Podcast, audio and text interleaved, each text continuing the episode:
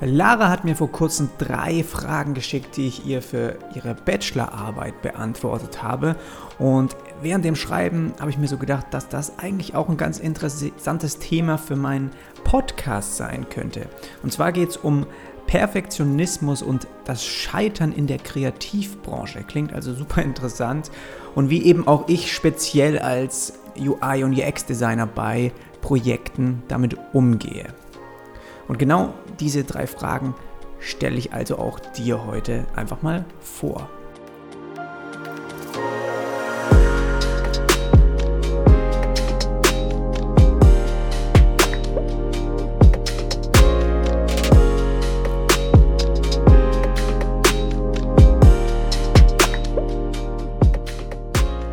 Schön, dass du auch heute wieder zu einer neuen Folge reingeschalten hast. Ich bin Jonas Arlet und selbstständig als Designer im digitalen Bereich unterwegs. Und hier in dem Podcast geht es aber nicht nur um Designthemen, sondern eben auch um Freelancing, um Projekte, um vielleicht auch Arbeitsprozesse von mir persönlich und eben natürlich die Zusammenarbeit mit Kunden.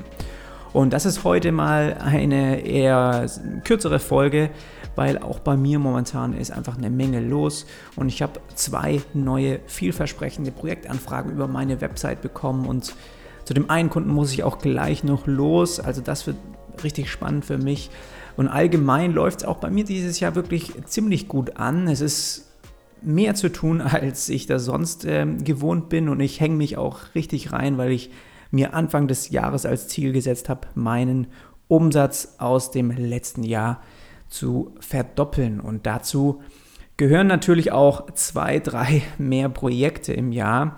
Aber wir werden sehen, das Jahr hat ja auch erst angefangen und wo das einfach hinführt, zu dem wollten auch Pauline und ich gerne dieses Jahr zwei Monate in ähm, den Urlaub fahren.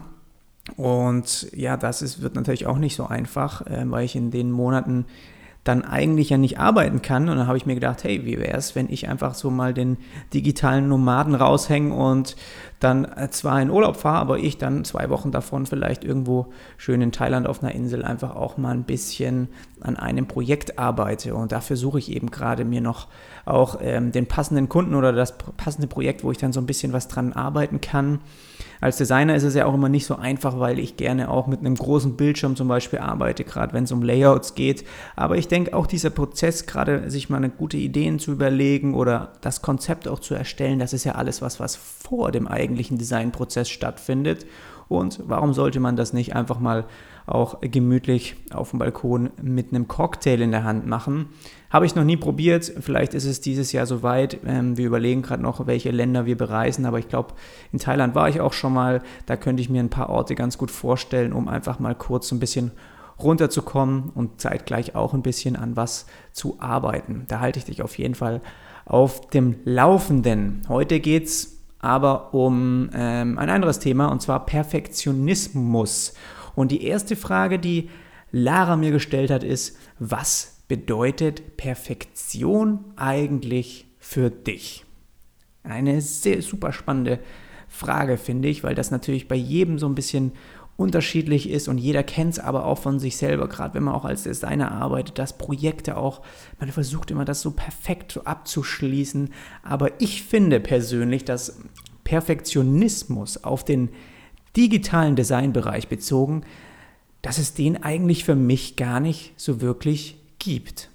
Weil was mich heute erstaunt, ist irgendwie morgen dann schon wieder alt, weil die Branche einfach wahnsinnig schnell dazulernt. Und das ist was, was ich einfach tagtäglich merke. Dann liest man da was irgendwie in den News, man sieht wieder andere, äh, irgendwelche Trends, die dann daherkommen, wo, man, wo dann Kunden auch wieder mit aufspringen wollen. Dann gibt es wieder neue ähm, Funktionen wie vielleicht Augmented Reality und überall kommt immer mehr dazu und alles wird verbessert und schnell, sodass man eigentlich sagen kann, hey, das Projekt ist jetzt eigentlich gut gelaufen, aber vieles davon ist vielleicht schon wieder veraltet eine kurze Zeit später, weil einfach dieser digitale Wandel so schnell wächst. Aber wenn ich mich zum Beispiel im Alltag nach Perfektion umschaue, ja, dann finde ich sie eigentlich schon häufiger. Weil nehmen wir zum Beispiel, das ist, ein, das ist was, was mir einfach sofort eingefallen ist, ähm, wenn du mal an Besteck denkst, also Messer, Gabel, Löffel, ja. Es hat sich so über die Jahrhunderte ergeben, dass es sich einfach sehr gut zum Essen eignet. Und dann lässt sich natürlich darüber streiten, ob jetzt die Form verbessert werden könnte. Zum Beispiel, dass ein Messer oder eine Gabel dann besser in der Hand liegt, zum Beispiel. Ja? Aber als Werkzeug an sich finde ich zum Beispiel einen Löffel und auch das Messer und eine Gabel perfekt. Die zweite Frage war, welchen Einfluss hat Perfektionismus auf deine Arbeit? Bei mir persönlich ist es so, dass ich schon bei jedem Projekt den Drang habe, wirklich Produkte oder auch den Service, die Dienstleistung, die ich einfach erbringe, perfekt auszuarbeiten und ein Layout auch, das ich erstelle, dass ich das wieder und wieder überdenke. Das ist so der Drang, ja, das ist das, wo es mich eigentlich hintreibt. Aber in der Realität sieht das oft anders aus. Vor allem, wenn du eben mit, wenn ich mit Kunden arbeite und dann in ein Projekt stecke, dann muss ich mich schnell mit einem Stand zufrieden geben, der vielleicht 80 Prozent von dem ist, was ich selbst eigentlich gerne hätte irgendwie erreichen wollen. Weil das ist einfach häufig so, dass das Geld und vor allem auch die Zeit nicht unbedingt vorhanden ist und damit muss man sich als Kreativer einfach abfinden. Also es gibt vielleicht zusätzliche Features, wo man meint, das ist was, das muss eigentlich diese Website jetzt noch haben, damit sie wirklich in Richtung perfekt geht, dass auch das Projekt zufriedenstellend abgeschlossen werden kann. Aber manchmal ist es von den Kundenseite einfach nicht gewünscht oder eben auch ähm, finanziell nicht unterstützbar. Und jetzt nehmen wir auch mal an, also selbst wenn du ein Projekt perfekt abschließen würdest, ja, top notch, bist super zufrieden, dann passiert ja eigentlich erst danach das Spannende. Denn dann zählen allein die Messwerte und auch die Daten, die dir Rückmeldung geben, wie gut etwas wirklich funktioniert und wie gut etwas auch wirklich ankommt. Und auf einmal merkst du, dass das, was du vorher als perfekt angesehen hast, das Projekt, das du perfekt abgeschlossen hast, deiner Meinung nach, dass das vielleicht doch gar nicht so perfekt war weil einfach die Messwerte und die Daten, die zurückkommen, nach einem halben Jahr, nach einem Jahr, vielleicht eine ganz andere Rückmeldung geben. Die dritte Frage ist, gehören Fehler zum kreativen Prozess dazu oder habe ich Angst zu scheitern? Und bei mir ist es so, dass ich nur noch sehr wenig Angst habe, bei Projekten zu scheitern.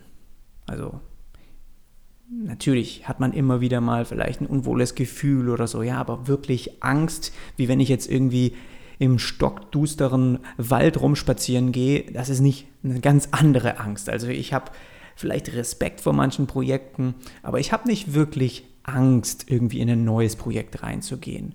Und ich habe auch keine Angst, irgendwie damit zu scheitern. Ja, sonst würde ich es vielleicht auch von Anfang an gar nicht erst annehmen, wenn ich zu viele Risiken sehe. Aber es gab eine Zeit, in der es in der Tat so war, gerade wenn, wenn ich als Designer eben, oder auch wenn du neu in die Branche kommst und als Designer anfängst zu arbeiten, dann ist es häufig so die Stimme in deinem Kopf, die dir dann sagt, dass du nicht gut genug bist oder dass du etwas nicht kannst. Und das zu überwinden ist absolut nicht einfach. Und ich musste zuerst meine Erfahrungen und auch meine Fähigkeiten verbessern, indem ich einfach neugierig war, indem ich auch über mehrere Jahre dann dazugelernt habe und an Erfahrungen eben wachsen konnte. Und erst dann, dann konnte ich auch meine Denkweise anpassen und Vertrauen in mich selbst aufbauen. Und abgesehen davon, also nochmal bezogen auch auf dieses ähm, aus Fehlern lernen, ja, oder bei Projekten zu scheitern, hat man da Angst davor. Viele sagen ja, dass du aus deinen eigenen Fehlern lernen solltest. Und deswegen ist es auch nicht schlimm, wenn du Fehler machst. Ich bin aber trotzdem der Meinung, dass es eigentlich schlauer ist, andere zu beobachten und zusätzlich auch aus deren Fehlern zu lernen. Weil auf diesem Weg kommst du erst gar nicht in ähnliche Schwierigkeiten und kannst eben schneller ein nächstes Level auch erreichen. Lern also auf jeden Fall aus deinen eigenen Fehlern, natürlich, die werden kommen. Aber zusätzlich versuch dir auch eine Fähigkeit anzueignen aus anderen Fehlern von anderen Personen, die du in deinem Umkreis siehst oder die in dem gleichen Arbeitsumfeld wie du eben tätig sind, auch aus den ihren Fehlern zu lernen und dann nicht in solche Schwierigkeiten zu rennen. Abschließend könnte ich vielleicht noch sagen, und das ist was, das habe ich ihr nicht noch mit aufgeschrieben, das würde ich einfach dir mal nochmal hier erzählen, ist, bei allem, was man tut, gibt es Raum für Verbesserungen. Und so gehe ich auch jeden Tag an und jedes neue Projekt. Ich weiß, dass es welche gibt, die jünger sind, aber dafür in einem, in einem bestimmten Bereich vielleicht besser sind als ich oder mehr Wissen haben. Alter spielt keine Rolle, auch nicht wie lange du in der Branche bist. Es gibt immer die Möglichkeiten von anderen zu lernen und sich zu verbessern. Und dafür musst du auf jeden Fall offen sein. Und das bedeutet auch, dass die Arbeit eigentlich nie fertig ist. Selbst wenn du ein Projekt angehst, ja, jeder sollte hart daran arbeiten zu überlegen, wie etwas besser gemacht werden kann. Und niemand sollte sich dann auch mit nur gut zufrieden geben, weil, weil gut ist der Feind von großartig. Und das Ziel ist ja eigentlich, ein großartiges Projekt abzuschließen oder ein großartiges Unternehmen aufzubauen, zu unterstützen. Dieses Thema ist also super spannend und sicherlich habe ich hier auch nur die Oberfläche irgendwie angekratzt und wollte dir einfach mal so kurz das mitteilen, was ich eben auch mir selbst gedacht habe in der Kürze, wo ich ihr diese Fragen auch beantwortet habe. Und falls du dich interessierst, irgendwie mehr zu diesen Themenbereichen auch zu hören, dann abonniere einfach meinen Podcast am besten über iTunes oder über Stitcher oder über Overcast. Die sind auch bei ähm, in der Android-Plattform erhältlich. Und dann wirst du regelmäßig darüber informiert, wenn ich eben eine neue Folge rausgebracht habe. Das soll es aber für mich jetzt diese Woche ähm, schon gewesen sein. Eine etwas kürzere Folge. Und dann hören wir uns beim nächsten Mal wieder. Halt die Ohren steif. Bis nächste Woche. Tschüss.